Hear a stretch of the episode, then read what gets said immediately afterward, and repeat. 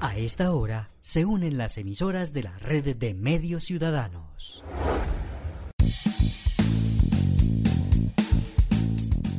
Entérate Eje, la radiorevista informativa con los hechos, actividades y personajes propios de nuestra región.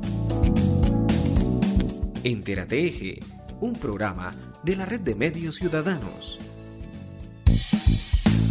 Hola, ¿qué tal? ¿Cómo están? ¿Cómo les va? Qué bueno saludarlos. Bienvenidos a la emisión número 190 de Entérate Eje en este primer mm, puente festivo de esta tanda que tenemos durante este mes de junio y julio, ya aproximándonos a lo que son las vacaciones de mitad de año en el calendario escolar y también a muchas festividades que hay en nuestros municipios.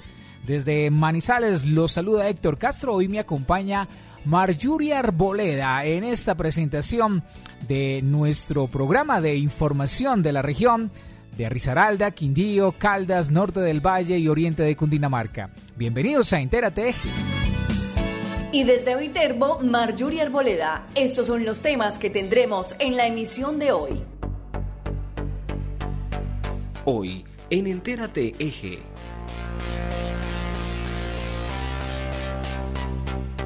Autoridades en salud recomiendan seguirnos cuidando del COVID-19. Corpo Caldas recertifica a 15 empresas en cuidado ambiental. Confa entrega subsidios de vivienda. Empo Caldas lleva obras de beneficio a Samaná. El centro de rehabilitación de Confa crece en número de pacientes atendidos. Copa Continental de Triatlón este fin de semana en Caldas. Integrante del show del café presentará representará al Quindío en el Reinado del Bambuco. Todo listo para la realización de los Juegos Deportivos Indígenas en Risaralda. ¿Sabías que el sereno afecta a las personas que toman alcohol? ¿Pero sabes por qué? ¿Cuántas personas fuman con frecuencia en Caldas? Esto es en la sección de Manizales como vamos. Esto y más en Entérate Eje, edición 190. Bienvenidos.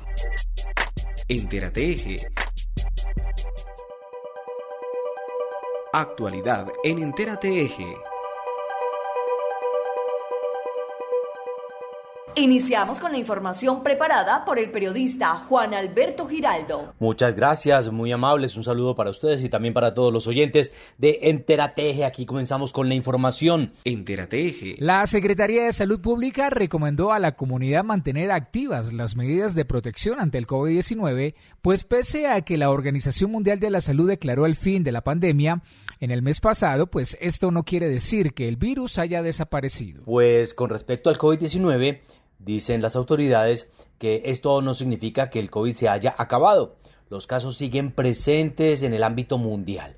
En Colombia, en la última semana, por ejemplo, hubo 17 fallecidos y cientos de casos. En Manizales tenemos en los meses más recientes alrededor de 5 a 10 casos mensuales. De manera que es muy importante continuar con las medidas de prevención porque el COVID no se ha ido. Juan Diego López Palacio, jefe de la unidad de epidemiología de la Secretaría de Salud Pública de Manizales.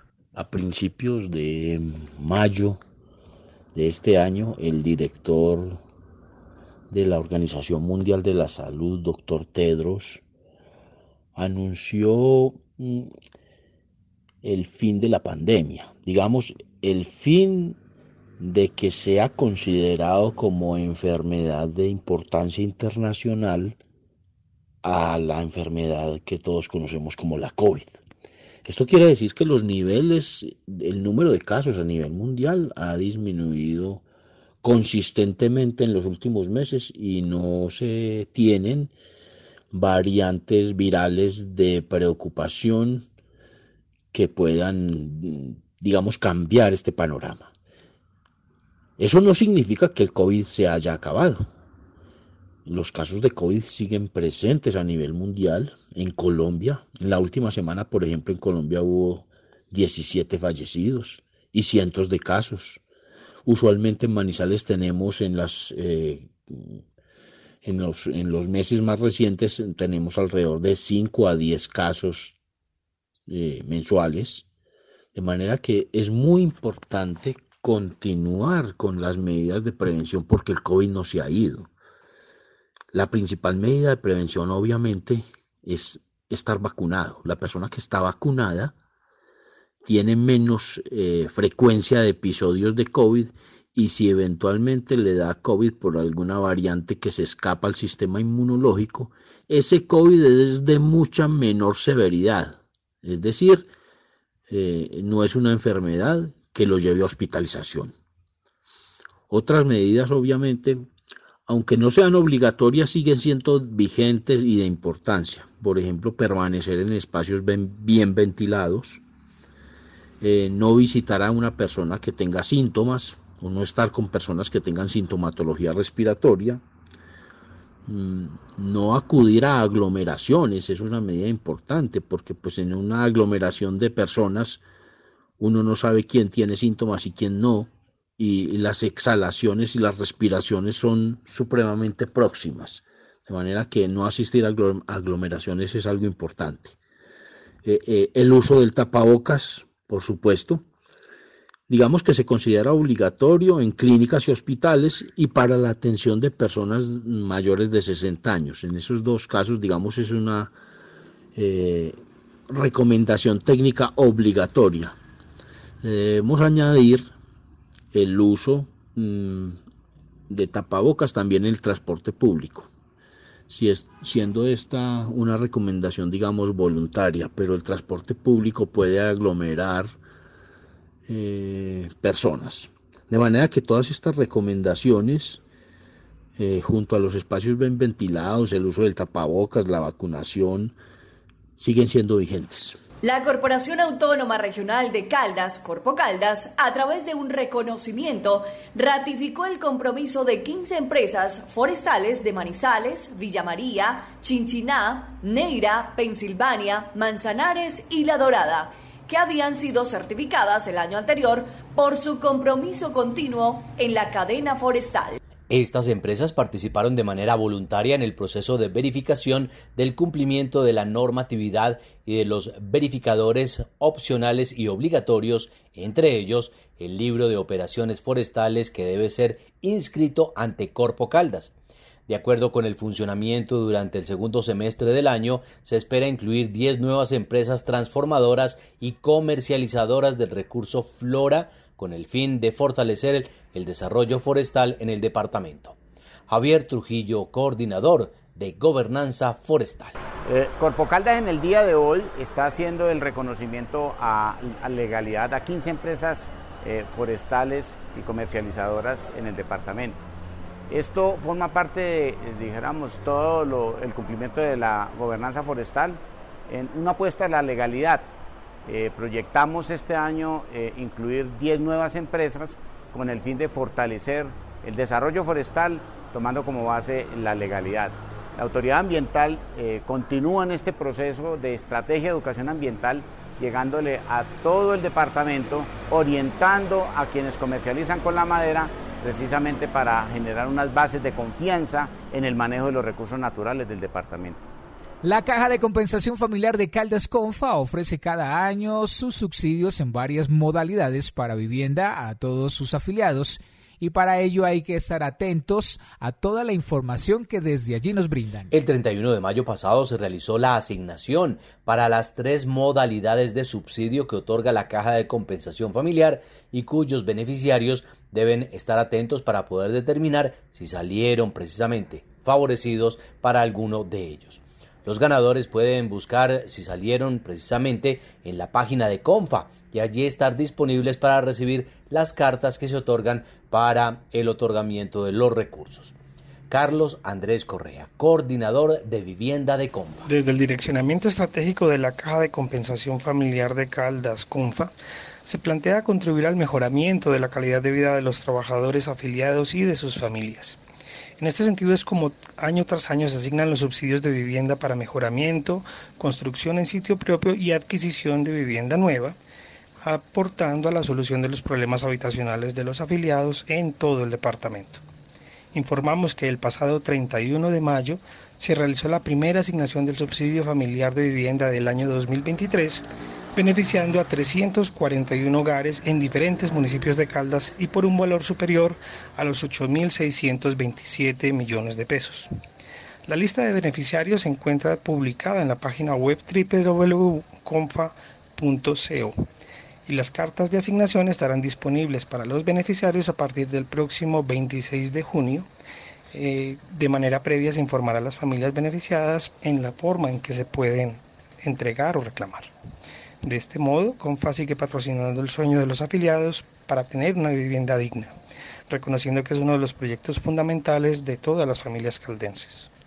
Confa contigo, con todo. En Pocaldas, la empresa de acueducto y alcantarillado departamental se postuló para hacer parte de la Estrategia Nacional Obras por Impuestos, por medio de la cual invierte los dineros de estos tributos en el impacto de diversas condiciones sociales. Esta iniciativa busca que las instituciones cuenten con los elementos y dotación necesaria para que los niños, niñas y jóvenes puedan realizar actividades deportivas y ocupación del tiempo libre, desarrollando un componente social en su formación. Son 521 millones de pesos con los que dotarán a todas las sedes urbanas y rurales de este municipio caldense. Andrés Felipe Taba, gerente de Empocaldas. En Empocaldas seguimos comprometidos con el componente social. Y quiero darle una noticia muy importante a todo el departamento.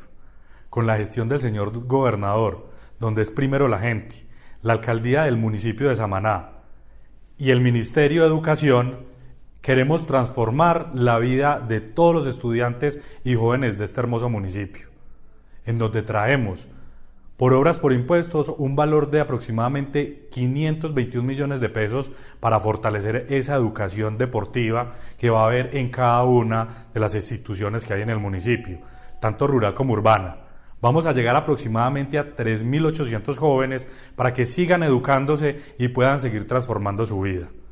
Así que Empocalda sigue comprometido con todo el departamento y seguimos construyendo juntos el bienestar de cada uno de los caldenses. El Centro de Rehabilitación Confa lleva dos años prestando servicios especiales a sus usuarios y hace el llamado para que todos sus afiliados puedan aprovechar este centro especializado para su bienestar. Rehabilitación musculoesquelética, rehabilitación cardiovascular, rehabilitación pulmonar terapia respiratoria, neurorehabilitación, terapia de rehabilitación vestibular y equilibrio, fisioterapia domiciliaria en el programa 60 más, rehabilitación integral post-COVID-19. Estos son los servicios que cerca de 6.000 usuarios han podido aprovechar de la mejor manera con el fin de superar inconvenientes en su salud. Ángel Laván Castro, coordinador del Centro de Rehabilitación Funcional. Desde hace dos años el Centro de Rehabilitación Funcional ha trabajado constantemente para contribuir a la calidad de vida de las personas. Cerca de 5.646 personas han accedido a diferentes servicios que tenemos dispuestos dentro de nuestro portafolio, con un enfoque biopsicosocial que permite lograr los objetivos de rehabilitación de cada una de las personas, aportando a la salud física, mental y emocional, con todo el propósito de recontribuir, de contribuir su reintegro laboral y social. El compromiso del Centro de Rehabilitación con la ciudad y la región es seguir fortaleciendo las líneas de intervención, la investigación basada en la evidencia, clínica en rehabilitación e incorporar las tecnologías de punta y los profesionales expertos, aportando en ello la salud de las familias caldenses. Nos sentimos muy orgullosos, primero, del apoyo constante de CONFA, de la organización, de CONFA Salud, de todo el equipo de rehabilitación que en estos dos años ha mantenido firmeza a pesar de las dificultades que trae eh, que trae algunas situaciones. El Centro de Rehabilitación Funcional, dos años generando bienestar, recuperación y calidad de vida. Chinchina en Caldas será la sede este fin de semana de la Copa Continental de Triatlón, que reunirá a deportistas de diferentes lugares del mundo y contará con la presencia de la figura nacional, el caldense David Aguirre. Esta prueba otorga puntos de clasificación para los Juegos Olímpicos. David viene de ser campeón en diferentes torneos nacionales y ha ocupado podiums en otras copas, lo que lo ubica como uno de los mejores del país y estará este domingo en el sector de Cameguado en Chinchina Caldas. Esta es la oportunidad para acompañar y disfrutar a los mejores triatletas del país en competencias en la rama femenina y masculina. Adriana Mata, metodóloga de tiempo y marca acuática de la Secretaría de Deporte de Caldas. Este fin de semana, por primera vez en Caldas, se va a realizar una Copa Continental de Triatlón en distancia sprint, que son 750 metros de natación, 20 de ciclismo y 5 kilómetros de carrera a pie.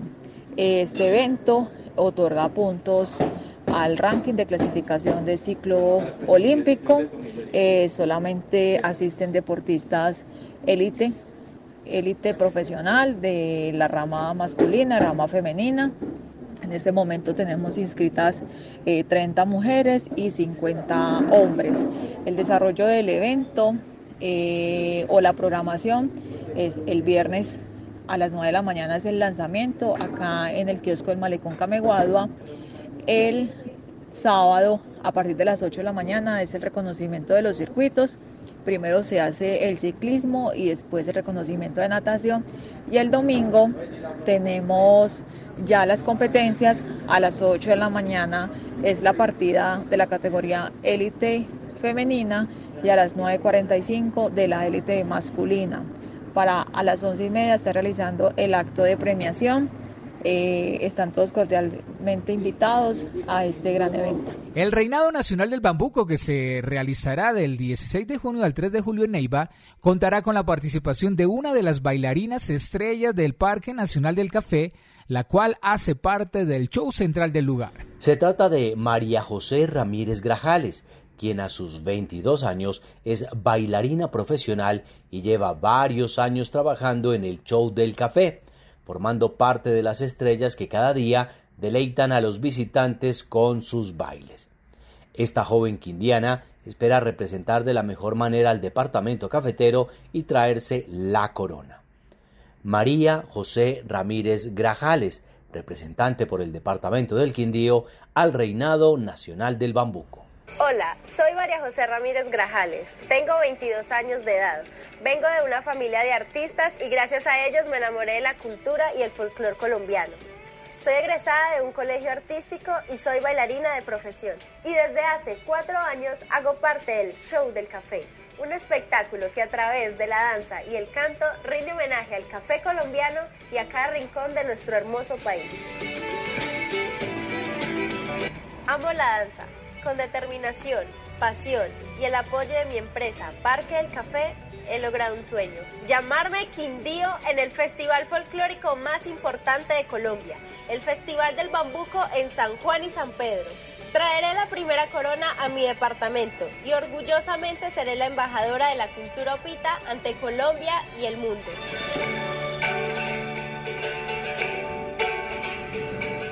Soy María José Ramírez Grajales y soy familia Parque del Café. El deporte une a las comunidades y pensando en ellos es por lo que a través de la Secretaría de Deporte, Recreación y Cultura de Risaralda se ha venido apoyando diferentes eventos a nivel regional y nacional, buscando brindar una alternativa de vida a las distintas poblaciones indígenas del departamento. Los Juegos Departamentales Autóctonos Indígenas 2023 se realizarán en el mes de agosto y durante ellos se disputarán disciplinas como carrera con obstáculos, tiro al blanco con flechas y cauchera, apnea, o sea, resistencia bajo el agua, lucha libre y cacería de guatín.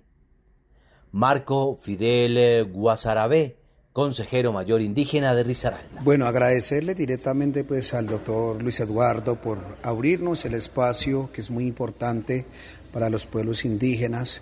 ¿Y qué hablar? No hay cosa más maravillosa que es hablar de deporte en las cuales el doctor ha hecho un aporte muy importante para los pueblos indígenas, en las cuales pensando en los jóvenes, en los adolescentes, que directamente pues eh, han pensado en practicar sus buenos deportes. Y acá hemos visto que yo como representante de todos los indígenas aquí en Risaralda, que hay muchos jóvenes destacados en cualquier rama, en las partes de deportes que hay desde el territorio.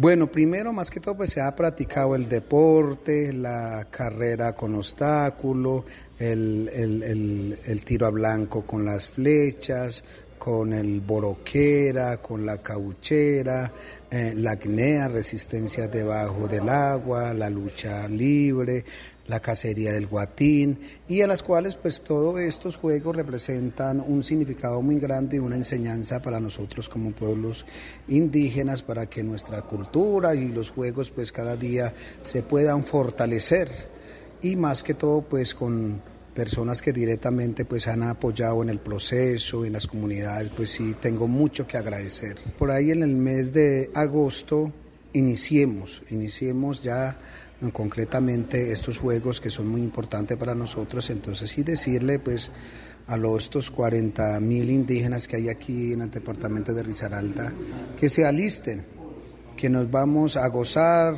en estos juegos eh, regionales que vamos a hacer especialmente pensando en los pueblos indígenas. Entérate Eje. En Entérate Eje ¿Sabías que? ¿Sabías que? ¿Sabías que? Según estudios realizados, sí es cierto que el sereno influye para que las personas se enfriaguen más fácil cuando toman. Pero ¿sabías por qué se da este fenómeno? Hay personas que tienen la sensación de que cuando están bebiendo y salen a la calle, el frío de la noche les pasa factura. ¿Esto es cierto? Pues el sereno o rocío es el fenómeno físico y meteorológico en donde la humedad del aire se condensa en forma de gotas debido a la disminución brusca de temperatura o el contacto con superficies frías. El fenómeno es más frecuente cuando las noches son despejadas y frías. Una creencia popular es que el sereno enferma a muchas personas, pero lo cierto es que puede haber condiciones genéticas y familiares que faciliten que las personas se enfermen cuando se exponen al frío o a la humedad y que empeoran sus enfermedades de base o se les despierta alguna. También hay personas que son alérgicas al frío y responden a los cambios de temperatura con manifestaciones respiratorias. Asimismo, cuando se piensa en el frío y alcohol, rápidamente suele asociarse con malos compañeros y hay quienes tienen la sensación de que cuando están bebiendo y se exponen al sereno pueden embriagarse más rápido. Aunque suena atópico y lejos de la creencia de que las bebidas alcohólicas nos hacen entrar en calor, el frío sí influye en la intoxicación del alcohol. El doctor Fabricio Crudo explicó en una de sus redes sociales que entre más toma una persona, más alcohol en la sangre tiene. Entonces, cuando se expone al frío, nuestro cuerpo es experto en controlar la temperatura. Ante los cambios bruscos bombea sangre con mayor velocidad para calentar el cuerpo. Entonces, si la sangre está llena de alcohol, el cerebro está más expuesto a los síntomas de la intoxicación por este licor. Así entonces, una persona podría sentirse más ebria cuando se expone al sereno porque el frío puede acelerar el metabolismo del cuerpo, lo que podría hacer que el alcohol se procese más rápidamente. Esto puede llevar a una absorción más rápida del alcohol en su sistema y una sensación de embriaguez más intensa. Otra de las razones podría ser un proceso conocido como vasodilatación. La exposición al frío puede causar una dilatación de los vasos sanguíneos periféricos, lo que lleva a una mayor circulación de sangre en la piel. Esto puede hacer que el alcohol se distribuya más rápidamente en el cuerpo y pueda aumentar los efectos de él mismo. Igualmente el frío puede engañar al cuerpo para que no perciba correctamente la necesidad de hidratarse. Sin embargo, la deshidratación puede intensificar los efectos del alcohol en el organismo. Si está bebiendo alcohol mientras está expuesto al sereno y no se hidrata adecuadamente, es posible que experimente una embriaguez mucho más rápido que los demás. Entérate Eje. Ahora, como cada ocho días, damos paso al equipo de Manizales ¿Cómo vamos? y su sección en Entérate Eje. Y una buena noticia para quienes no alcanzaron a inscribirse en el premio cívico. 10 años aportando al análisis de la calidad de vida en el territorio. Hola a todos, desde Manizales, ¿cómo vamos? Les tenemos una gran noticia. Ampliamos la convocatoria de premio cívico por una región centro-sur mejor. Así que toda organización, colectivo, asociación de vecinos, comunidades que tienen iniciativas las cuales están trabajando por el mejoramiento de la calidad de vida territorial y de sus comunidades en Manizales, Villa María, Neira, Palestina y Chinchiná, están cordialmente invitadas a que hagan parte de esta convocatoria, un proceso de formación muy interesante para poder potenciar sus iniciativas. Adicional a eso, van a tener red de trabajo con otras organizaciones diferentes a sus municipios para generar aprendizajes y conocimientos. Adicional a eso, los tres últimos ganadores recibirán un capital semilla de 20 millones de pesos distribuido entre los tres. Así que no te lo pierdas, inscríbete en www.manizalescomovamos.org.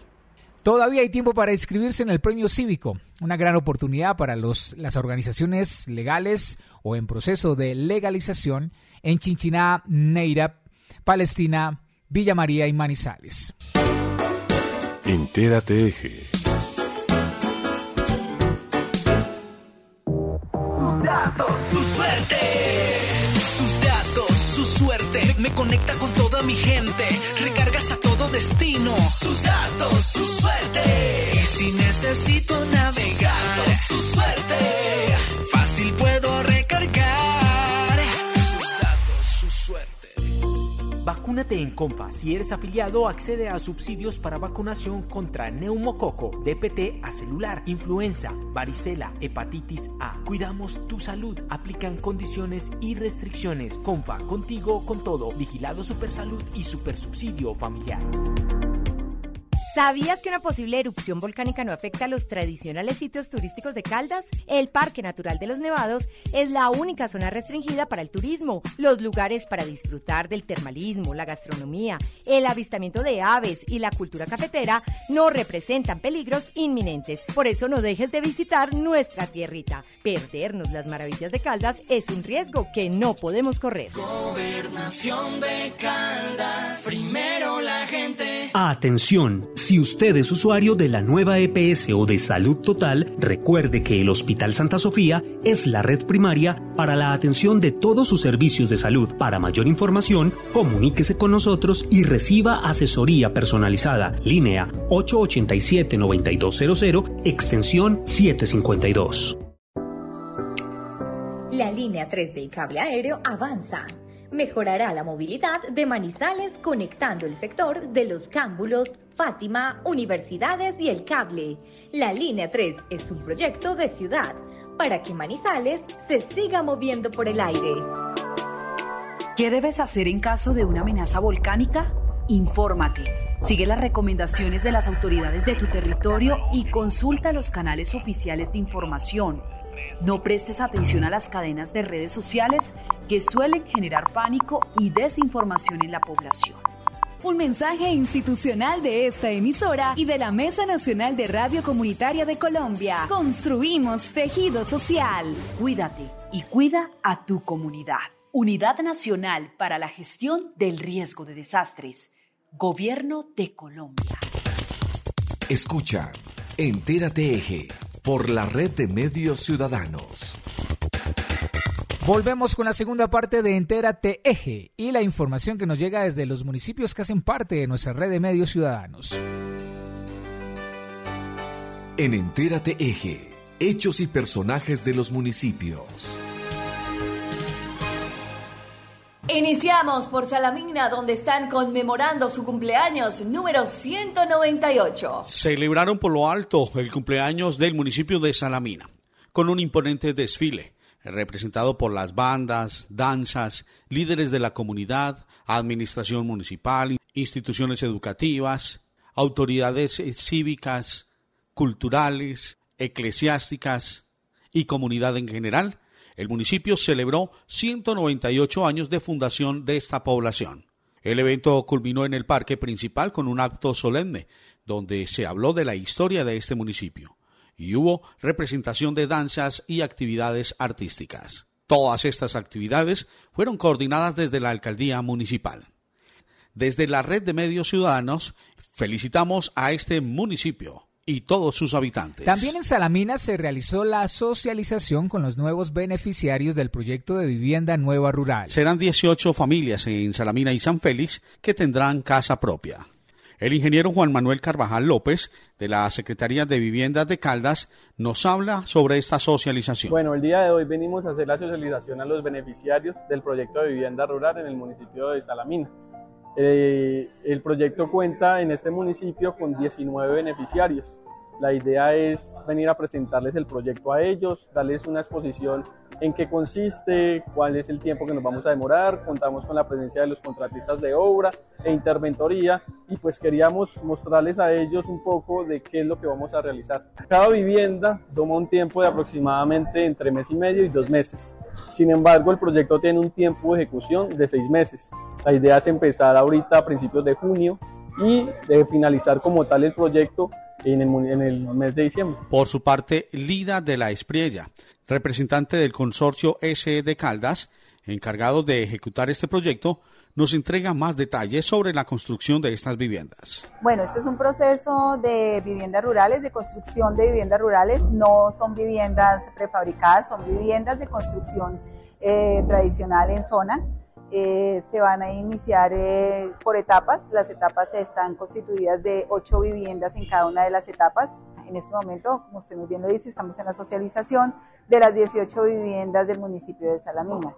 Para nosotros, como empresas contratistas, eh, es muy importante realizar proyectos que marquen la vida de las personas. Nosotros somos encantados haciendo este tipo de proyectos que tengan un aporte social, un aporte de cambiar vidas. La señora Albacielo Victoria Soto, de la vereda Medio de los Ríos, es una de las beneficiarias y nos entrega sus impresiones. Una alegría muy grande, una alegría muy grande porque de verdad, sí, hace días estamos en en la incertidumbre que sí, que de pronto sí aparecía, que pronto no, que pronto sí, pero gracias a Dios ya pues, prácticamente es un hecho, ya nos dieron muchas esperanzas.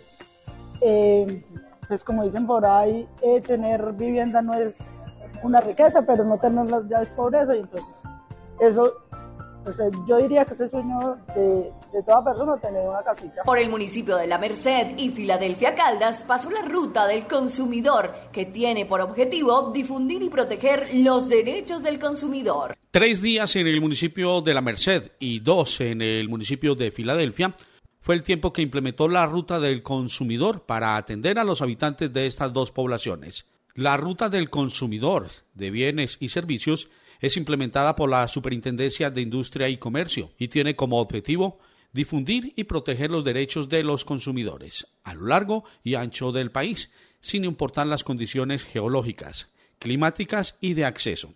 Asimismo, sirve de escenario para que los ciudadanos puedan tramitar sus peticiones, quejas, reclamos, denuncias y demandas cuando consideren que se han visto vulnerados sus derechos como consumidor. Un mercedeño representará a Caldas en el Festival Mono Núñez que se realizará en Ginebra Valle este fin de semana.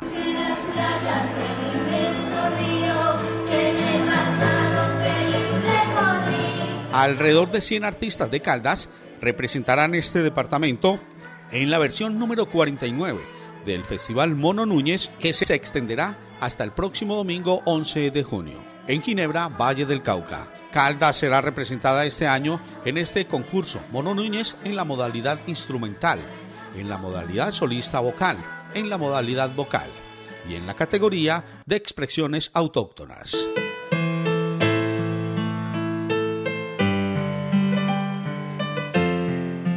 Por parte del municipio de La Merced, el joven eh, Simón García Castaño fue elegido como una de las voces de todo el departamento de Caldas para participar en este importante evento, el encuentro infantil Mateo Ibarra en el marco de la versión número 49 del Festival Nacional de Música Andina Colombiana Mono Núñez.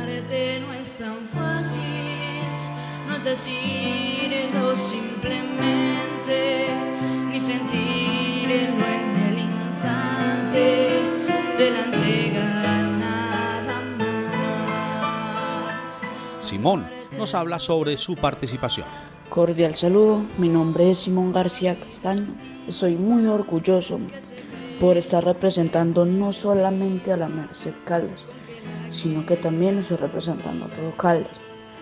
Y quiero darle mis agradecimientos a mi familia porque me estuvo apoyando, a Leo que me está acompañando en este momento y al profesor Augusto López que fue el que me ayudó a todo. Y sobre la importancia para la cultura en el municipio de La Merced, con la participación de este joven, se refiere Leonel López Quintero, coordinador de cultura de La Merced.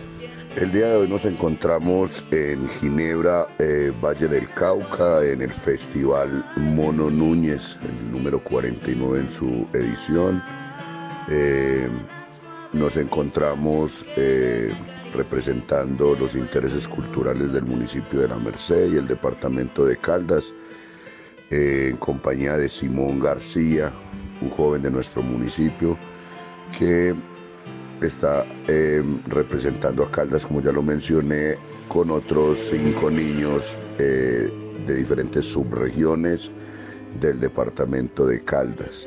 Es muy importante para nuestro municipio este reconocimiento porque en, la historia del municipio de La Merced pues es la primera vez que podemos hacer parte de este festival tan importante como lo es el, el Mono Núñez. Eh, para este coordinador de cultura pues también es un logro más que se, que se pudo hacer en esta administración y es el de visibilizar todo este talento tan grande que tienen los mercedeños.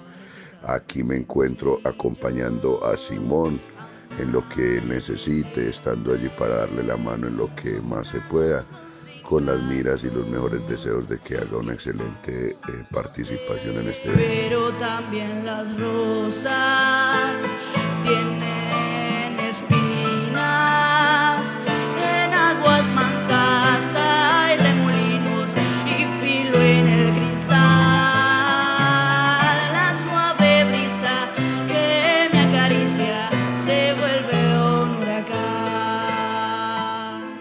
Otros jóvenes representando a Caldas son Sofía Henao Salazar del municipio de Villa María, Mariana Alexander Motato Duque del municipio de Río Sucio, Isabela Palacios Molina del municipio de Risaralda Caldas, Isabela Gómez Velázquez del municipio de Norcasia y en representación del municipio de Aguadas, Carol Samara Garcés Suaza. Auguramos muchos éxitos para todos los representantes de Caldas en este Festival del Mono Núñez. La institución educativa Llanadas del municipio de La Merced conmemora 157 años de vida institucional. Durante esta semana, con actividades pedagógicas, lúdico-culturales y recreativas, la institución educativa Llanadas conmemoró 157 años de vida institucional. La docente Adriana Holguín nos entrega el balance de lo que fue esta celebración. Podemos hablar de un balance general de nuestras actividades pedagógicas en el marco de los 157 años de vida institucional que nos deja el corazón lleno de alegrías y satisfacción. Fueron días eh, donde pudimos ser una familia, la familia Llanadas, días que empezaron con el desfile de carrozas donde toda la comunidad educativa participó, desde el Yarumo, pasando por la quiebra, llegando hasta el Limón, nuestra sede central, donde todos nos volvimos uno en pro del proyecto de las carrozas. Nuestro segundo día, con las actividades deportivas que iniciaron con la alborada, fue un día lleno de risas y de compartir donde ellos pudieron mostrar sus talentos y donde la administración se vinculó con actividades recreativas para los pequeños. Nuestro tercer día, el tercer día cultural, estuvo lleno de magia. Fue un día donde aprendimos de la historia, donde aprendimos el por qué estamos acá, el por qué somos llanadas, qué conllevan estos 157 años de vida institucional. Y fue un día que se selló con nuestro banquete, un banquete espectacular, donde tuvimos a las familias acá eh, alrededor de la inauguración de nuestro mural, un mural que cuenta la historia de Llanadas y juegos pirotécnicos. Nos acompañaron muchas personas y estamos infinitamente agradecidos. Finalmente, hoy, el Día de la Familia. Tuvimos aquí nuestras familias, eh, tuvimos rifas, eh, les pudimos compartir mm, un rico almuerzo, hubo mucha muestra de talentos. Nuestra, nuestra estudiantina de guitarra, Notas de Café, hizo su presentación hermosa. Eh, tuvimos rifas patrocinadas por los comerciantes de la Merced que se vincularon a nuestra celebración. Vuelvo y lo digo, nuestro balance general son unas fiestas que nos dejan el corazón lleno de alegría. Cabe mencionar que los colonizadores de estas tierras entraron por el norte, Aguadas, Salamina, y Llanadas hace parte importante de la historia. Cuando en su momento se llamó Alto de Requintaderos, era paso obligado para los colonos, convirtiendo en esta vereda en un centro poblado y referente para la educación de esta región. Fue así como el 7 de junio de 1866 se creó la primera escuela en esta zona, convirtiéndola en una de las cinco escuelas más antiguas del departamento. Hoy en día la institución educativa Llanadas cuenta con el programa de universidad en el campo, el semillero de investigación de colciencias, articulación con el comité de cafeteros, con el SENA, aulas tecnológicas, con un dinamismo especial en el proceso educativo. Felicitamos de nuevo entonces a los estudiantes, docentes, directivos docentes y padres de familia de la institución educativa Llanadas en sus 157 años de la institución educativa Llanadas. Corazones, no solamente cabezas. Entérate Eje. Ahora las noticias desde Aguadas. Diana María Cardona García, secretaria de Educación Departamental, durante su visita a este municipio, resaltó la calidad de la educación. Diana María Cardona García es la actual secretaria de Educación del Departamento de Caldas. Estuvo de visita en el municipio haciendo parte de una comitiva que acompañó al gobernador de Caldas, doctor Luis Carlos Velázquez Cardona, y aprovechamos la ocasión como medio de comunicación para preguntarle temas referentes a la gestión realizada en la parte educativa en Aguadas desde esta dependencia durante esos cuatro años que están a punto de concluir. La funcionaria resaltó la calidad de la educación que se viene brindando en el municipio en cada una de las modalidades de los 10 planteles educativos. Amables oyentes, escuchemos a la secretaria de Educación de Caldas. Primero que todo, un saludo muy especial a la red de medios ciudadanos. En el municipio de Aguadas estamos muy contentos, estamos evidenciando eh, índices satisfactorios en el tema de calidad educativa, en el tema de tasas de permanencia. Estamos diciendo que en el municipio de Aguadas tenemos 19 directivos docentes, 227 docentes de aula y estamos diciendo que de 64 sedes educativas, alrededor del 25% tienen menos de 8 niños, pero eso no es impedimento para que estemos llegando hasta estas aulas educativas y nos está permitiendo cada vez más mejorar índices en nuestros niños, niñas, adolescentes y jóvenes. La funcionaria destacó en temas de inversión lo que se ha hecho hasta el momento en el municipio. En temas de inversión, anualmente en el municipio de Aguadas estamos llegando a unos 20 mil millones de pesos. Nuestros docentes tienen una nómina anual de 17 mil 800 millones de pesos aproximadamente y el resto de recursos están en diferentes estrategias como lo son el programa de alimentación escolar, el programa de transporte escolar, programa de bandas, de bilingüismo, entre otros. De esta manera, entre todos estamos aunando esfuerzos con la alcaldía municipal, con el sistema educativo, las comunidades educativas y obviamente desde la gobernación de Caldas, en cabeza de nuestro gobernador Luis Carlos Velázquez Cardona, siempre en compromiso con nuestros niños, niñas, jóvenes y adolescentes. La secretaria de Educación de Caldas nos habla además de una de las dificultades por las que atraviesan tanto docentes como estudiantes del área rural del municipio. Conectividad rural es un problema no solamente en Caldas, es un problema a nivel nacional, precisamente también por toda la geografía que tenemos. Caldas es un departamento que tiene alrededor de mil sedes educativas, pero de las cuales 871 son rurales y cerca del 59% se encuentran en zonas de difícil acceso. Entonces, lo que estamos tratando de buscar es que cuando dotamos equipos de en las instituciones educativas, lo hagamos con contenidos preestablecidos. Eso lo que quiere decir es que habrán contenidos educativos y que no requiere conexión a Internet para que los niños en las escuelas puedan acceder a este tipo de contenidos. Esa es una de las herramientas que nos permite también brindarle a los docentes eh, herramientas, valga la redundancia, que permita llegar a los niños con otro tipo de, de actividades frente al tema de no necesariamente utilizar el Internet, sino que también tengan estos contenidos preestablecidos en las diferentes áreas del saber. La doctora Diana María Cardona García manifestó el gran avance que han tenido las instituciones educativas de Aguadas frente a las pruebas Saber 11. Esto dijo la funcionaria al respecto para la red de medios ciudadanos.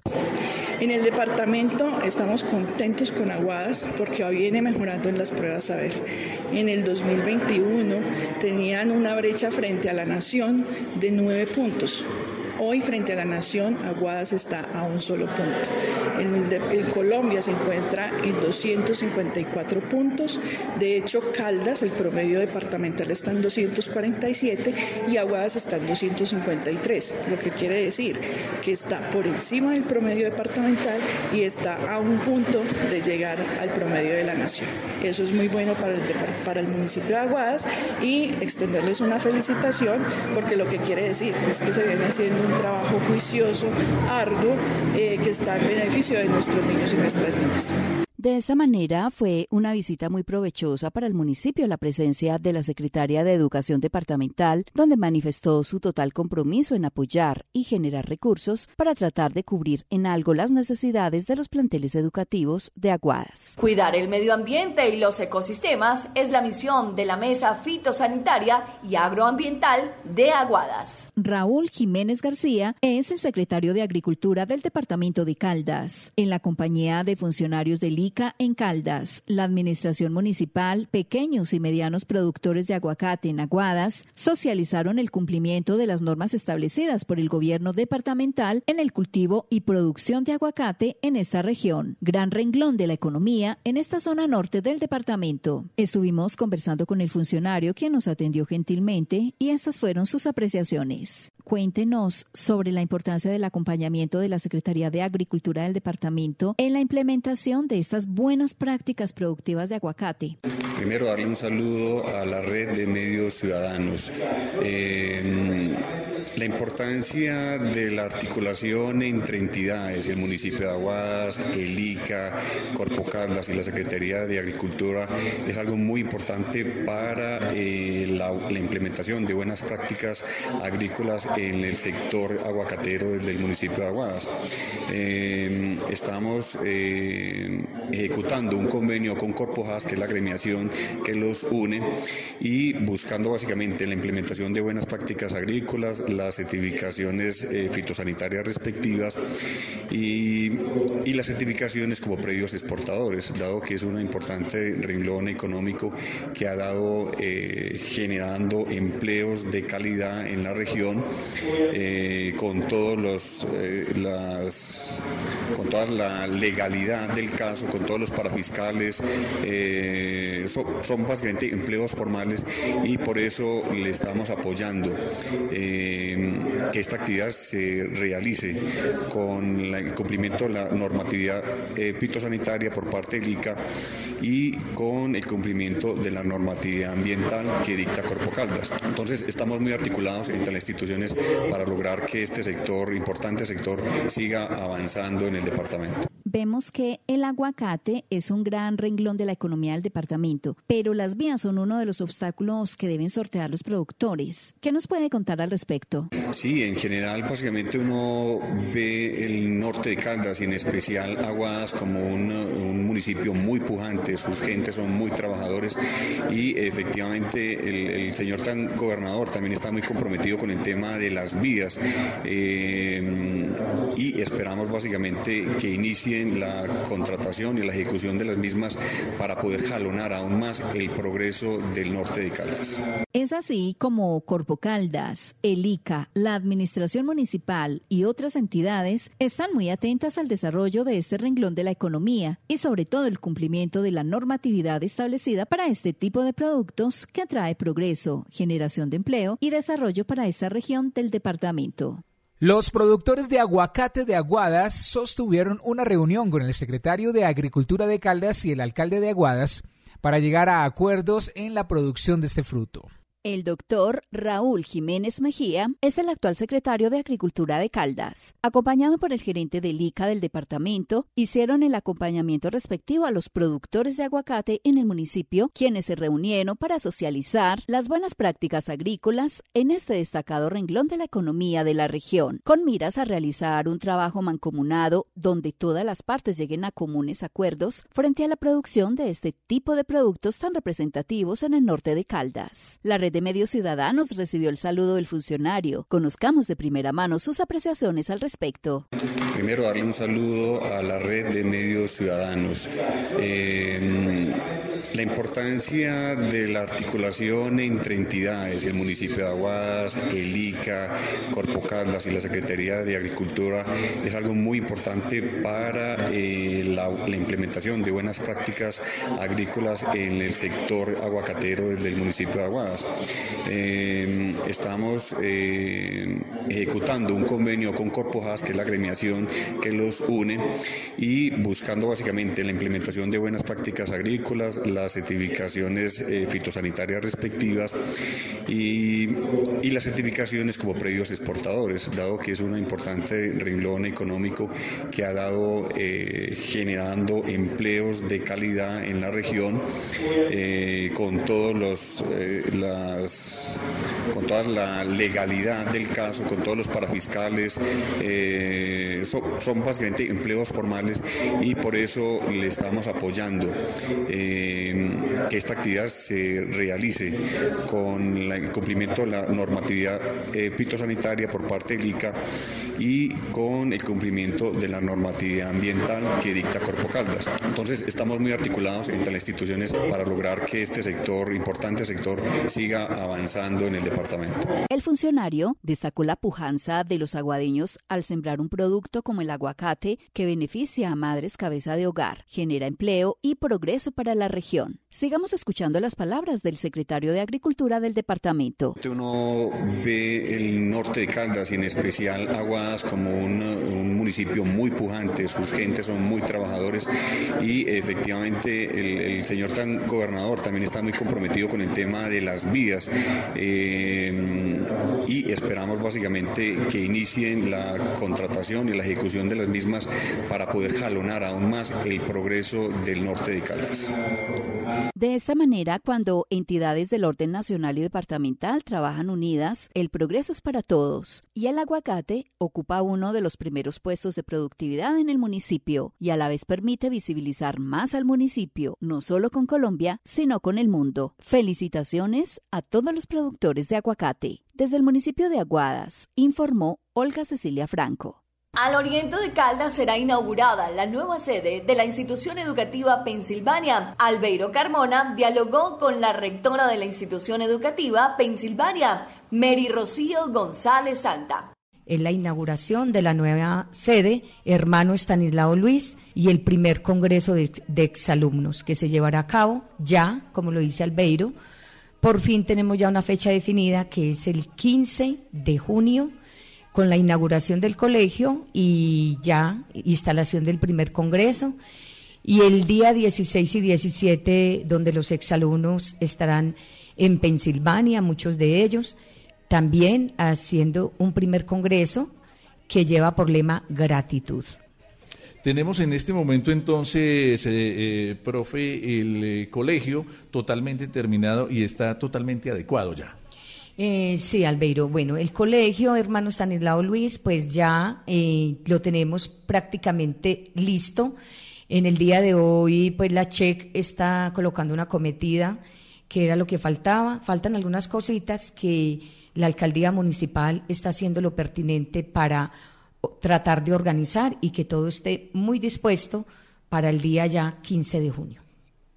Bueno, eh, profe, ¿fueron, ¿cuántos años fueron al fin? Siete años, Albeiro. siete, ah, siete, años que se pasaron muy rápido eh, para muchas personas que de, como se dice, miraban eh, esta situación de la nueva sede, pero para nosotros que nos tocó vivirla, sí fueron muchos largos años de estar en la sede de Boyacá, con todas, pues, lo que esto implica o implicó hasta el momento esta estadía donde no teníamos los espacios suficientes para nuestra labor educativa. En este tiempo, seguramente, y, como padres de familia, eh, usuarios, pues eh, nos dimos cuenta de muchas cosas que fueron muy difíciles y ustedes pues mucho más, eh, como directivas, como, como docentes, pues mucho más. Pero si hoy día uno tuviera que escoger, profe, esas tres dificultades mayores, las tres dificultades mayores, las que fueron la constante durante esos siete años, eh, que, uno dice fue donde más nos tocó sufrir. Hablemos, hablemos de tres. ¿Cuáles fueron esas tres? Bueno, Elbeiro, yo creo que el hacinamiento, ah, la interferencia total de estar ubicados ahí eh, por la carrera sexta, donde pasaban toda clase de vehículos y personas, pues vendedores gritando. Y pues yo creo que, pues más que todo el hacinamiento, esto y la indisciplina que causa también estas incomodidades, porque de verdad que por más que uno quiera exigirle a los estudiantes silencio, silencio, pues no lo podíamos lograr debido a todas estas situaciones que eran ajenas a nuestro estar ahí dentro de estas de esta infraestructura de la sede de Boyacá. Eh, profe, el estar en esta situación durante siete años pudo de alguna manera eh, mermar lo que fue el rendimiento académico de, la institución educativa de Pensilvania o esta fue una parte que con la que ustedes trabajaron e hicieron todo por mantener y, mejorar cada día? Sí, Albeiro, eh, no es ajeno para nosotros el tener eh, que haber sufrido o sufrir estas incomodidades que también eh, fue, redundaron en la parte académica de los estudiantes. No es fácil un estudiante concentrarse para recibir unas clases cuando teníamos toda esta otra situación que no aportaba nada a la calidad educativa. De todas maneras, yo tengo un gran equipo humano de directivos, docentes, administrativos, que luchamos hasta el cansancio para eh, tener una cobertura con todos los estudiantes y el agradecimiento total a los padres de familia que confiaron en nosotros. De verdad que nosotros también tuvimos que vivir la pandemia y como siempre lo he dicho, la pandemia nos favoreció porque se fueron casi dos años que fue intermitente el estar los estudiantes en, en la institución y eso nos favoreció mucho para poder nosotros como airearnos en este sentido. Pero claro que tuvimos una baja en los resultados que esperamos pues como salir adelante ya con estos nuevos ambientes escolares. Al cierre les contamos que esta semana se presentó en Manizales la Escuela de Innovación Ciudadana para el Control Social. La Universidad de Manizales y la Gobernación de Caldas presentaron la Escuela de Innovación Ciudadana para el Control Social una estrategia departamental que busca fomentar la participación ciudadana y fortalecer la supervisión y el control de las instituciones públicas a través de las nuevas metodologías de innovación. Sobre esta estrategia se refiere el representante por la Universidad de Manizales, Richard Millán. La Escuela de Innovación Ciudadana es una iniciativa de la Oficina de Transparencia y Gobierno Abierto de la Gobernación de Caldas, en cooperación con el Observatorio de Transparencia de la Escuela de Comunicación de la Universidad de Manizales. Es un ejercicio en el que se desarrollan elementos eh, transversales, no solo de informar sobre los elementos y mecanismos de participación ciudadana para hacer veeduría a la función pública, sino también a través de un diplomado se capacita a líderes comunitarios, a ciudadanía en general, en aspectos relacionados precisamente con la transparencia en la función pública, con los ejercicios de veeduría, con el conocimiento mismo de lo que es eh, la estructura de lo público y de esa manera garantizar que haya una ciudadanía informada, una ciudadanía con criterio para tomar decisiones y ejercitar eh, las diferentes eh, los diferentes escenarios de participación ciudadana y de control ciudadano. En la Escuela de Innovación Ciudadana para el Control Social participan otras instituciones de educación superior como la Universidad de Caldas y la Universidad Católica Luis Amigo, así como la Procuraduría, la Personería Municipal, las Contralorías de Manizales y Caldas, la Defensoría del Pueblo, la Red de Veedurías, el Consejo Superior de la Judicatura, Inficaldas y la Industria Licorera de Caldas. También les contamos que la Orquesta Sinfónica de Caldas con la banda Tributo a Soda Estéreo se presentarán en Manizales este 17 de junio. Llegamos al final de Entérate Eje para esta semana, el primer festivo de junio, preámbulo de las fiestas de nuestros municipios.